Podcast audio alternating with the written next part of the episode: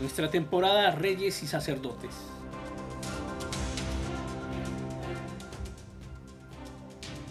Cuando llegaron a Capernaum vinieron a Pedro los que cobraban las dos dracmas y le dijeron,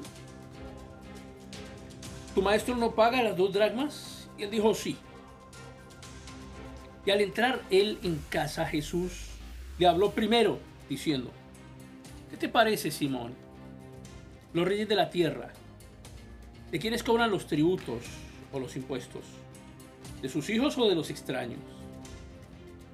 Pedro le respondió, de los extraños. Jesús le dijo, luego los hijos están exentos.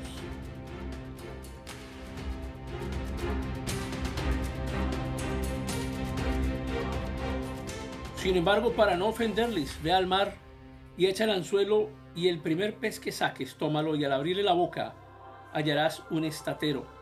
Tómalo y dáselo por mí y por ti.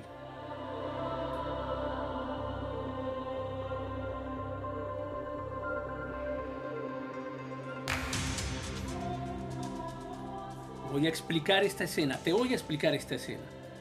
Los sacerdotes siempre viven en necesidad porque producen gastos.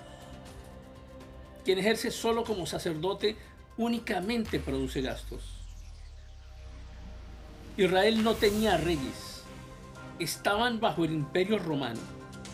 Y cuando un sacerdote no tiene rey, se convierte en un problema, porque el sacerdote únicamente produce gastos. Pero el rey trae autoridad, trae riqueza, trae producción. Y aquí está la gran bendición y es que tú eres bivocacional. Porque eres sacerdote, pero también eres rey. Y Dios comenzará a traer a la iglesia reyes poderosos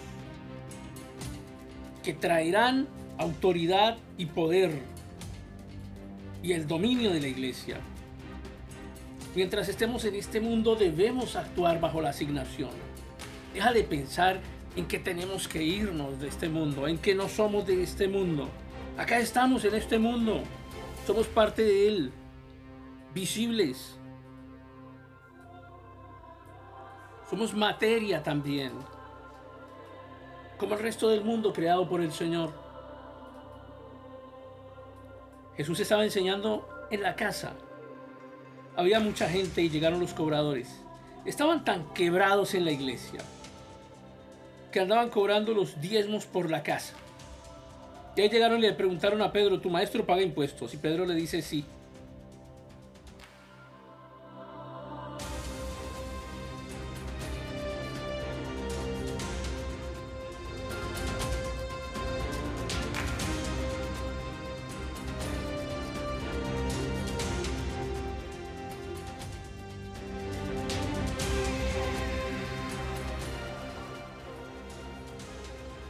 estaban actuando como reyes.